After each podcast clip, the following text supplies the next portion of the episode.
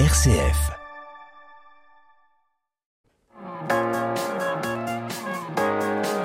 M comme midi, l'invité. Au départ de leur Beaujolais de Saint-Georges de Rénin, Anthony, Ségolène Michaud et leurs trois enfants ont voyagé de la Colombie à l'Uruguay, en passant par l'Équateur, le Pérou, le Chili, l'Argentine. Dans une ancienne ambulance aménagée pendant un an, ils ont rencontré des enfants en situation de fragilité. Pour ce projet est née l'association Famille et de ce projet est né un film documentaire de l'amour à la dignité. Il sera projeté demain en avant-première dans les locaux de Familia à Lyon. Bonjour Anthony et Anne-Ségolène Michaud. Bonjour. Bonjour Anaïs. Alors, que raconte ce film documentaire de l'amour à la dignité, Anthony? Ce film raconte, euh, ce film raconte euh, quatre enfants en fait. Euh, dans chaque pays dans lequel on est passé, on est resté quelques semaines, quelques jours, parfois quelques heures avec des enfants fragiles. Et donc, on a quatre histoires d'enfants qu'on a pu pu voir là-bas. L'idée était de voir comment est-ce qu'ils vivent, faire un peu le parallèle avec la vie chez nous, et puis de voir comment est-ce qu'ils sont accompagnés là-bas et notamment quel sens humain on met dans l'accompagnement euh, en Amérique du Sud. Qu'est-ce que ça veut dire un enfant fragile? Ah, c'est un, mot un peu fourre-tout, on peut mettre beaucoup de choses dedans, mais chez nous, on va dire fragile, toutes les personnes qui ont besoin d'être accompagnées d'une manière ou d'une autre. Euh, on va avoir tous les, tout, le secteur du handicap, évidemment, euh, pauvreté, ou simplement ou maltraitance, ou protection de l'enfance. Enfin voilà, on a beaucoup de, de, sujets qui sont autour de la fragilité nous, ce qui nous intéressait, c'était surtout de voir comment est-ce qu'un enfant euh, euh, qui a un besoin est entouré là-bas. Hmm. Anthony Anne Ségolène, vous avez donc trois enfants, Clémence, Olivia et Gaspard. Comment est né ce désir de partir une année en itinérance dans une sorte de 4x4 aménagé avec des enfants qui avaient à l'époque 7, 5 et 2 ans? On avait le projet de partir en couple euh, de longue date avant même qu'on soit mariés. Et puis est arrivé le Covid, est arrivé notre troisième enfant. On a passé un été chez nous à regarder euh, les épisodes de Madatrek, cette famille qui est partie faire le tour de Madagascar pendant quatre ans avec des ébus. Et on s'est mis à rêver de voyage avec nos enfants en disant quel beau cadeau finalement qu'ils ont fait euh, à, leurs enfants. Et puis, alors il y a une douzaine d'épisodes d'une heure, et puis arrivé à la fin, on s'est dit, et pourquoi pas nous? Qu'est-ce qui nous, euh, qu'est-ce qui nous retient de, nous lancer dans l'aventure, tout simplement? Et qu'est-ce qui vous retenait, ouais? La peur, sans doute, euh, c'est un vrai saut dans le vide de se dire qu'on va quitter euh, notre notre quotidien pendant un an, de quitter nos, euh, nos proches, de quitter nos habitudes. Et puis finalement, alors beaucoup de gens nous disent depuis qu'on est rentré, quel courage d'être parti. Et finalement, c'est le courage de faire le bon en avant et de se dire, tiens, pourquoi pas moi? Et si j'ai un rêve, qu'est-ce qui m'empêche de le réaliser? Ou si on a un rêve ensemble, pourquoi ne pas y aller? Donc on en a, on a pris le temps d'en discuter longuement avec nos enfants. Le but, c'est pas de les prendre comme des valises, mais vraiment de se mettre plutôt derrière eux. Et, et voilà, l'idée, c'était surtout le courage de dire pourquoi pas y aller? Et après, le courage, c'est peut-être plus de se lever tous les matins pour aller au bureau euh, quand on est dans le métro que, que de faire un voyage comme ça. Mmh. Il y a une autre chose aussi qui a enclenché notre départ. Euh, on a eu la, chance d'aller visiter ma sœur euh, à Misericordia à Santiago au Chili. il y a quelques années, nos, deux premières filles étaient encore petites. Et à ce moment-là, on a pu passer du temps et vivre dans le quartier euh, où, où Misericordia s'est installé. Et on a pris le temps de, on a eu le temps de voir à quel point là-bas ils avaient vraiment pas grand-chose, mais qu'ils avaient constamment le sourire euh, et que malgré le fait que la vie matérielle était très compliquée, ils se donnaient la possibilité de vivre avec de la joie au quotidien. Ça nous a beaucoup interpellés, on s'est beaucoup questionné les années qui ont suivi notre retour, euh, et on est reparti en voyage avec ce, cette envie d'aller creuser qu'est-ce qui donne cette joie au quotidien et, qu'est-ce qui font que ces personnes-là, aussi fragiles et vulnérables euh, matériellement ou, même humainement, quand il n'y a pas de famille euh, qui sont là pour soutenir les enfants ou d'autres difficultés, comment est-ce que le, le, sourire est présent? Donc on est reparti euh, en voyage aussi pour ça et c'est tout ce que va étudier le film. C'était pas du tourisme cette année? Pas que, en tout cas. Presque pas. On a essayé d'avoir euh, un, un, itinéraire qui n'était pas vraiment fait à l'avance. On savait d'où on partait, on savait pas vraiment où on arrivait au départ, on savait pas si on revenait avec notre véhicule ou pas. On s'est laissé cette liberté-là, euh, à la grâce de Dieu, d'être d'être guidé sur notre chemin. Le but était d'aller rencontrer les enfants là où on pouvait les trouver. On n'avait rien prévu à l'avance. On n'avait qu'un établissement qu'on aurait pu visiter. Hum, voilà, on n'avait rien prévu à l'avance.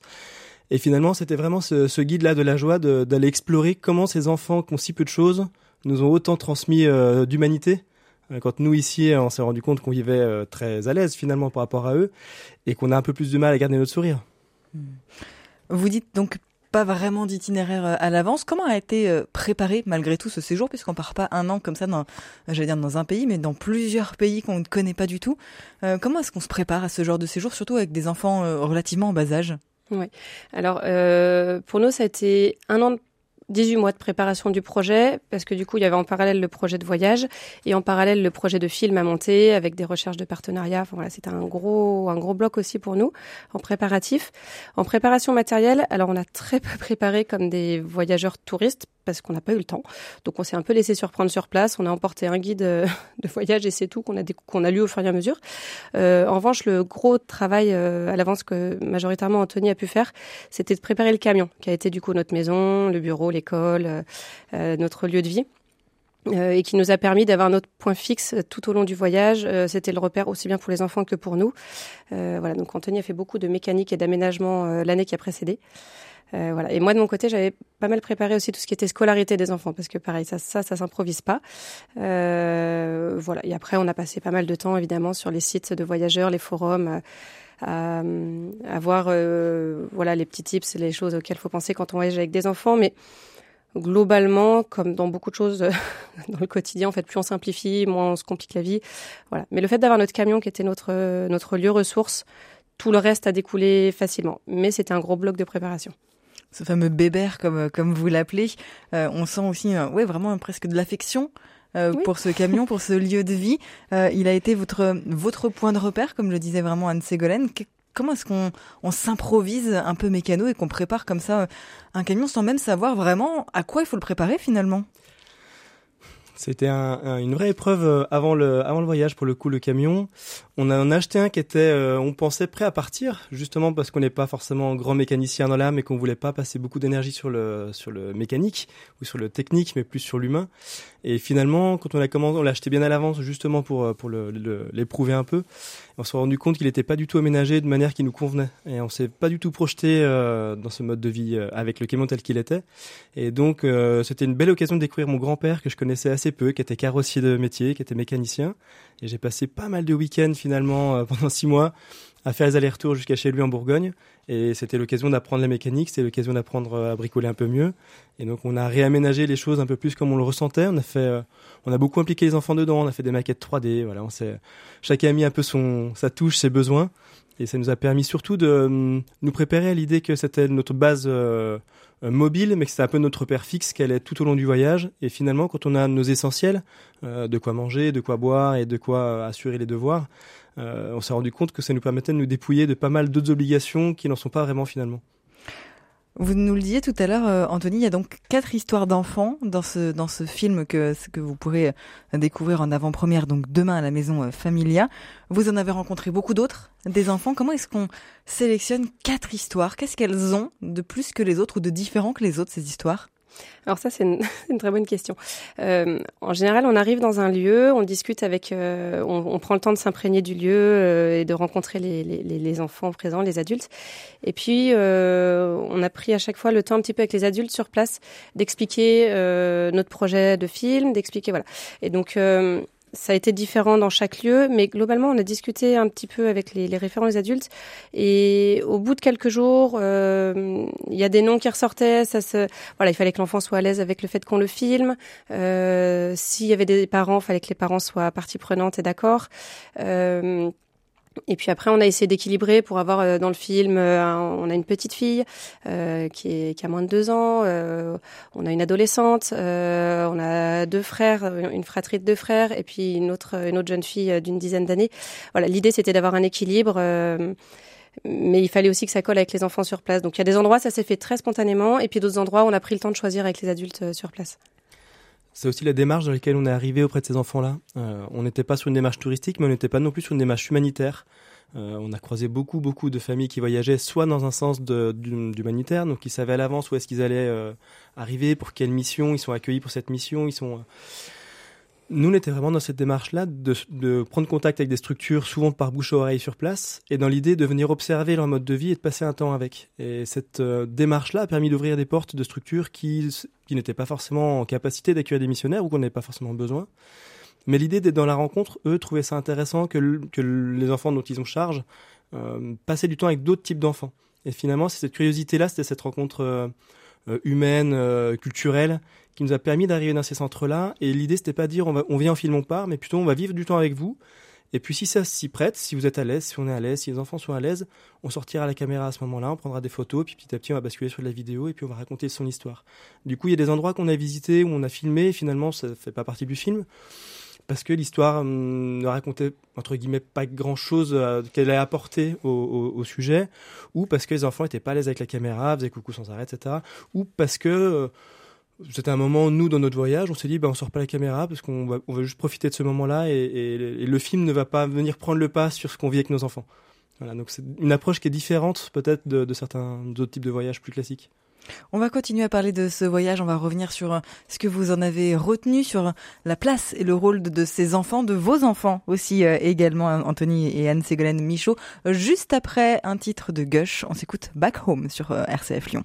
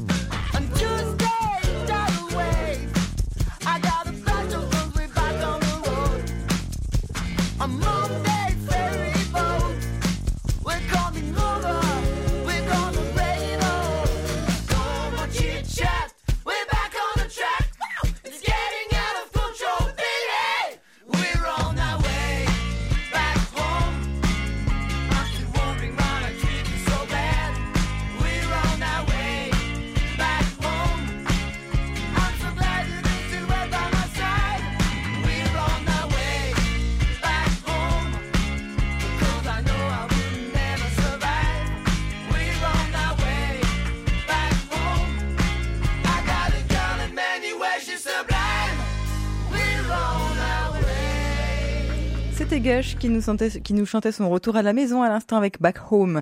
Et pour mes invités aussi, le retour à la maison n'est pas si loin.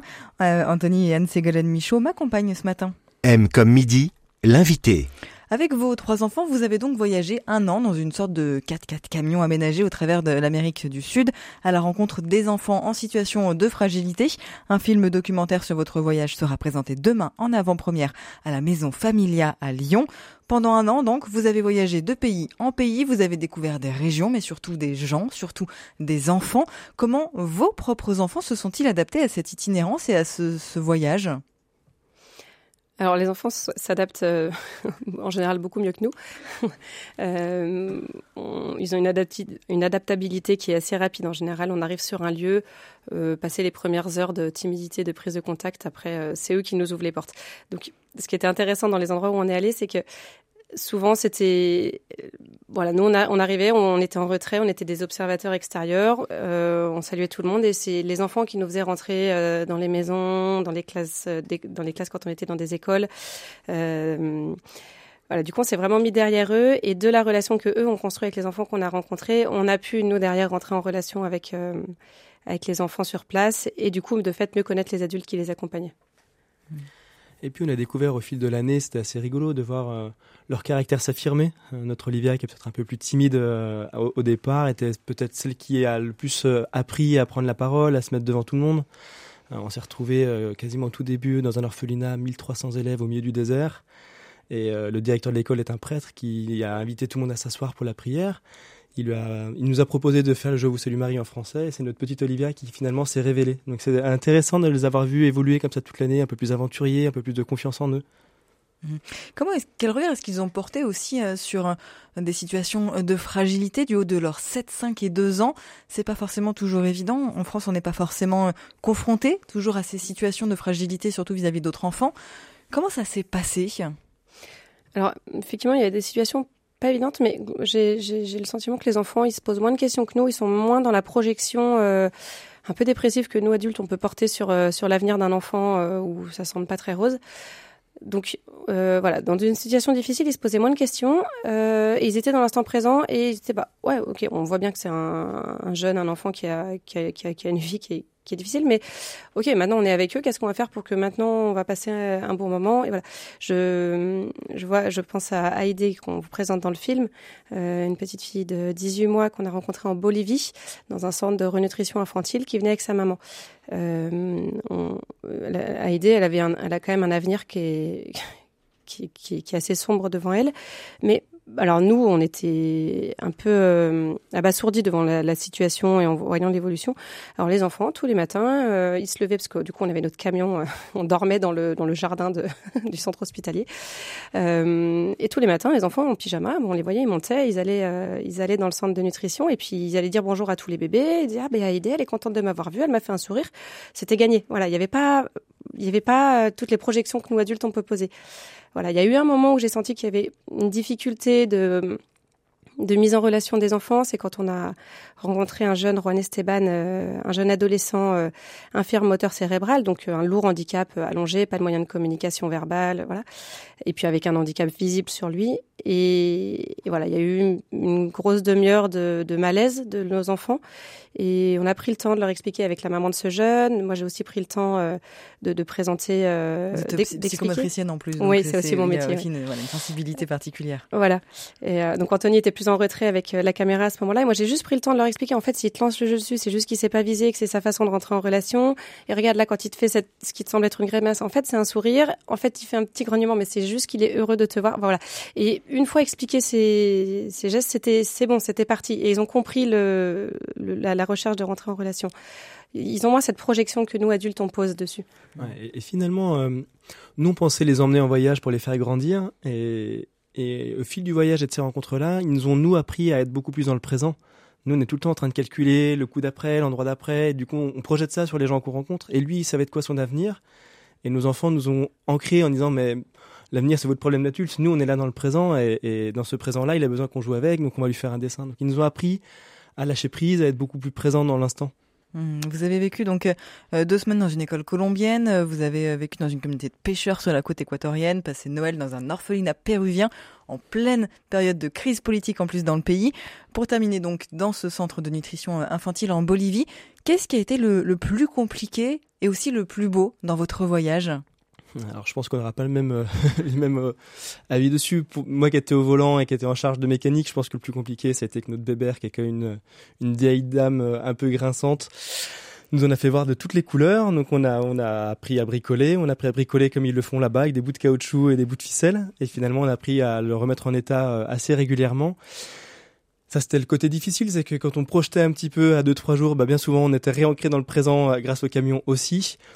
Et puis euh, peut-être qu'en parallèle, la chose la plus belle, c'est qu'à chaque galère qu'on a eue, et on en a eu un paquet, mais à chaque galère, on a eu un ange gardien qui est sorti de nulle part, qui est venu de lui-même nous proposer son aide, nous accueillir chez lui, nous proposer à manger, nous faire un câlin, enfin voilà. Systématiquement, on a eu beaucoup de galères, et à chaque galère, on a eu une belle rencontre. Et ça, c'est vraiment aussi un, une belle chose qu'on va retenir du voyage. Je te rejoins. et je rajouterai une petite chose sur les, sur les belles choses qu'on a vécues. Euh, quand on a commencé le voyage, les deux premiers mois ont été très difficiles. Les enfants alors pas Gaspard, les deux aînés se chamaillaient énormément. C'était des disputes permanentes, comme dans n'importe quelle famille. Mais le fait qu'on était 24 sur 24 ensemble, qu'on était très fatigués sur le démarrage, euh, il faisait chaud, on se prenait l'effort euh, intellectuel de la langue euh, de plein fouet. Surtout les deux premiers mois ont été très durs et avec beaucoup de disputes à gérer.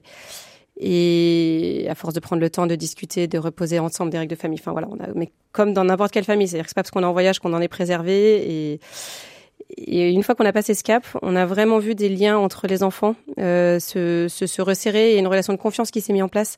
Et ça, c'est aussi une des belles choses du voyage euh, qu'on retient.